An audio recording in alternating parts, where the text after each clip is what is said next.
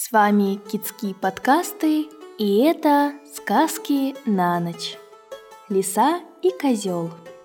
Бежала лиса, на ворон зазевалась и попала в колодец.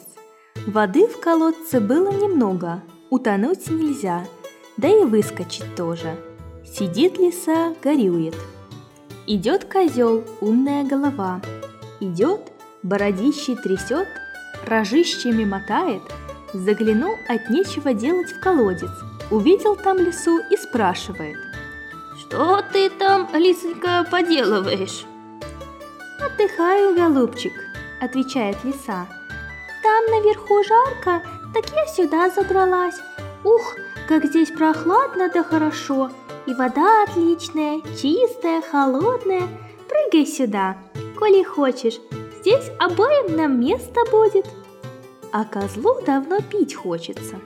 Прыгнул с дуру козел, чуть лису не задавил, а она ему «Эх, бородатый дурень, и прыгнуть-то не умел, все опрызгал!» Скочила лиса козлу на спину, со спины на рога, да и вон из колодца. Чуть было не пропал козел с голоду в колодце. На силу-то его отыскали и за рога вытащили.